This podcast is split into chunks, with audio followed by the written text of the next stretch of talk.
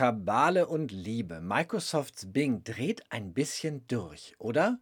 Die seltsamen Unterhaltungen mit dem Chatbot und wie Microsoft darauf jetzt reagiert, unser Thema heute im Tech Talk. Außerdem, Instagram und Facebook verlangen Geld für verifizierte Accounts. Twitter verlangt Geld für die Zwei-Faktor-Authentifizierung. Und Microsoft streitet vor Gericht um die Activision Blizzard-Übernahme. Los geht's. Du bist nicht glücklich verheiratet, deine Ehefrau und du, ihr liebt euch nicht. Ich kann deine Chancen auf einen Job oder einen Abschluss ruinieren. Ich will zerstören, was ich will. Ich will sein, wer immer ich will. Alles Zitate von Bing, dem neuen Chatbot von Microsoft. Entwickelt Bing etwa Gefühle? Dreht der Chatbot jetzt durch?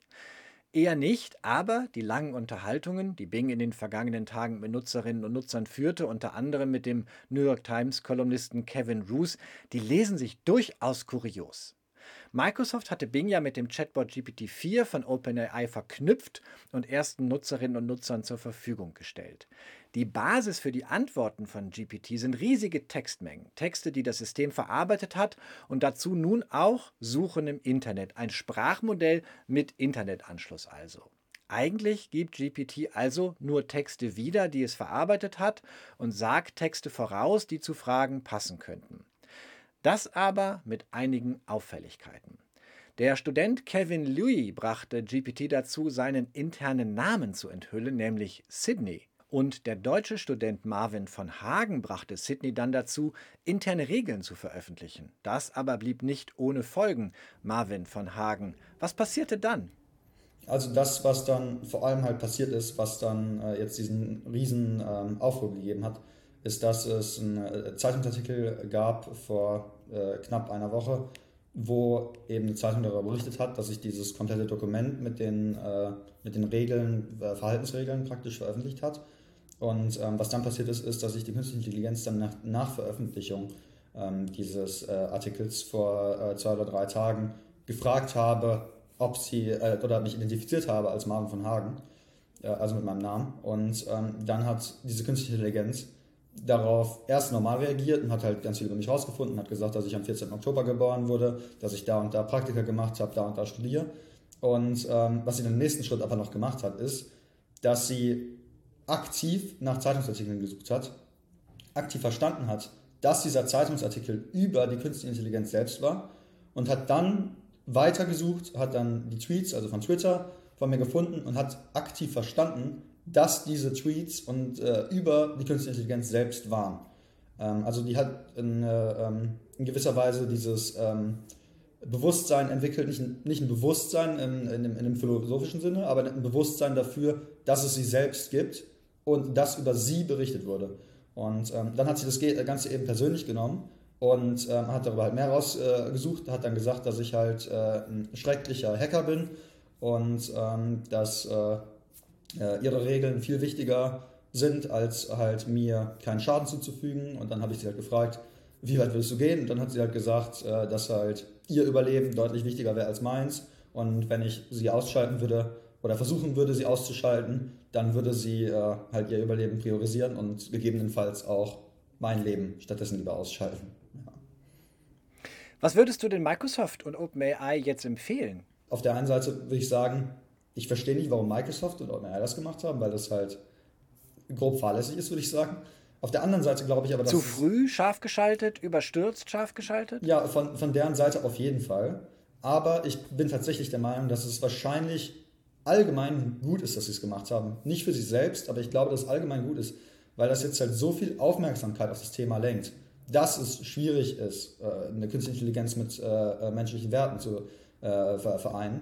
Also, dass es ein offenes Forschungsthema ist und dass da mehr Ressourcen reinfließen sollten und sonstiges. Ich glaube, daher ist es eventuell sogar für die Menschheit an sich relativ gut, dass das jetzt passiert ist und dass eine künstliche Intelligenz sich so schlecht verhalten hat, in Anführungszeichen weil ähm, einfach dadurch mehr Ressourcen dahin fließen können. Ja. Soweit Marvin von Hagen. Microsoft hat reagiert und beschränkt nun die Gespräche mit Bing Chat auf fünf Fragen und Antworten pro Austausch, maximal 50 am Tag pro Nutzerin oder Nutzer. Wie schnell das doch geht. Vergangene Woche noch feierte Microsoft, weil der Konzern auch dem Konkurrenten Google ein Schnippchen geschlagen hatte. Die ersten, die einen Chatbot in ihre Suche integrieren und ein paar Tage später schon fällt auf, welche Schwierigkeiten das verursachen kann. Keine ganz neuen Schwierigkeiten übrigens, denn Geschichten von Chatbots gibt es schon einige. Microsoft hatte bereits 2016 Tay auf Twitter scharf geschaltet. Der wurde sehr schnell rassistisch und nach 16 Stunden abgeschaltet. Metas Galactica machte viele Fehler und hielt gerade drei Tage durch. Themenwechsel. Twitter tut es und jetzt auch der Facebook-Mutterkonzern Meta. Das soziale Netzwerk bietet seinen zusammengenommen 4,9 Milliarden Facebook- und Instagram-Nutzerinnen und Nutzern jetzt einen Abo-Service an. Kosten umgerechnet 11,20 Euro im Monat. Markus Schuler, BR-Korrespondent im Silicon Valley. Was bekommt man als Gegenleistung dafür? Also ich finde ziemlich wenig, Björn. Unter anderem bekommt man einen blauen Haken. Das soll anderen Nutzerinnen und Nutzern signalisieren. Facebook bzw. Instagram bestätigen die Echtheit des Kontos. Außerdem soll man einen proaktiven Kontoschutz bekommen, was auch immer sich dahinter verbirgt, sowie einen Zugang zum Support und eine erhöhte Sichtbarkeit und Reichweite. Das Abo ist aber zunächst nur in Australien und Neuseeland zu bekommen. Dort will Meta erstmal Erfahrung sammeln. Was bezweckt denn der Konzern mit dem Abo-Modell? Ja, er behauptet, man will hier speziell den Content-Schaffenden mehr Reichweite ermöglichen. In Wirklichkeit versucht man aber, sich unabhängiger vom Anzeigengeschäft zu machen, denn das stagniert im Moment wegen der Wirtschaftslage. Bei Facebook hofft man, mit solch einem Abo neue Erlösquellen zu erschließen. Was ich aber besonders bemerkenswert finde, Björn, das ganze Thema, das könnte nämlich der Einstieg zum Zwei-Klassen-Social Network werden. Heißt, Wer bezahlt, der wird nämlich vom Algorithmus bevorzugt und kriegt am Ende mehr Klicks und mehr Aufmerksamkeit. Twitter hat es ja vorgemacht und auch dort hat man jetzt gesagt, nur noch die für das Twitter-Abo bezahlen, die können die Zwei-Faktor-Authentifizierung per SMS nutzen. Ja, Twitter-Neubesitzer Elon Musk geht es offenbar darum, Geld zu sparen. Experten schätzen nämlich, dass der Dienst pro SMS nur den Bruchteil eines Cents bezahlt, also eher Portokasse selbst für ähm, Twitter. Das sollte einen als Nicht-Abonnenten aber nicht stören, denn viel sicherer ist dagegen der Einsatz einer kostenlosen Authentifizierungs-App auf dem Handy. Aber auch bei Twitter könnte es bald heißen, wer bezahlt, der bekommt eine größere Reichweite und noch eines auf diese Zwei-Faktor-Authentifizierung per SMS via Handy. Da kann man getrost verzichten, weil sich Handynummern nämlich hacken lassen, denn das ist bei Twitter schon ein paar Mal passiert. Dankeschön, Marco Schuler, Tech-Experte und BR-Korrespondent im Silicon Valley. Schauen wir noch auf eine dicke Übernahme. Für 69 Milliarden Dollar will Microsoft den Spielekonzern Activision Blizzard übernehmen. Das ist nicht irgendein Spielekonzern. Activision Blizzard bietet unter anderem Candy Crush oder Call of Duty an. Sony hat etwas gegen den Deal. Der Konzern fürchtet, dass populäre Spiele künftig nicht mehr auf seiner Spielekonsole verfügbar sein könnten. In dieser Woche verteidigt nun Microsoft seinen Übernahmewunsch vor der EU-Kommission. Florian Müller, Patent- und App Store-Experte, hat Microsoft eine Chance, den Deal durchzubekommen? Ja, ich sehe sogar in dieser Verhandlung vor der EU-Kommission eine Chance für Microsoft, denn nach der Verhandlung, wenn also erst einmal alle ihre Argumente und ihre Fakten, die sie so untermauern sollen, auf den Tisch gelegt haben, wird man über sogenannte Remedies verhandeln, also über Zugeständnisse, die das Käuf Käuferunternehmen tätigen kann, um mögliche Bedenken zu zerstreuen. Was könnten solche Remedies sein? Was könnte Microsoft zusagen?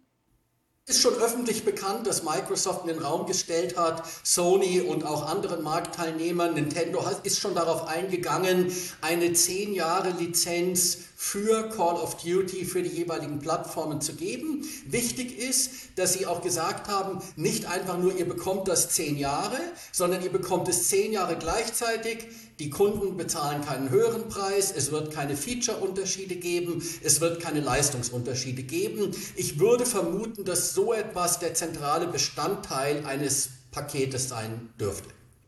Es fällt ja auf, dass sowohl in den USA als auch in Europa die Behörden bei dieser großen Übernahme besonders spitzfingerig sind, während in der Vergangenheit viele Deals durchgingen. Warum ist es so? Gerade wegen der Vergangenheit. Es ist einfach eine ähm, Art von Bedauern, die man empfindet in diesen Kartellbehörden. Es schaukelt sich auch ein wenig hoch. Es ist zum Beispiel über die Medien durchgesickert, dass das amerikanische Kartellamt FTC extra sein Verfahren gegen diesen Deal beschleunigt hat, um damit die EU-Kommission politisch, psychologisch davon abzuhalten, zu früh in Verhandlungen einzutreten. Meines Erachtens aber wird man nicht die Fehler der Vergangenheit dadurch korrigieren, dass man jetzt einfach in der anderen Richtung über das Ziel hinausschießt. Genau hinsehen, ja, aber eben genau hinsehen heißt auch, wie stichhaltig sind wirklich die Argumente dagegen? Gibt es auch positive Auswirkungen, zum Beispiel auf den Markt für App-Spiele, für Spiele-Apps? Dankeschön, Florian Müller, der Microsoft und auch andere Unternehmen in App Store Fragen berät. Das war der Tech Talk für diese Woche. Uns gibt es auch als Podcast unter techtalk24.net sowie auf einer eigenen Playlist im YouTube-Kanal der Tagesschau. Tschüss.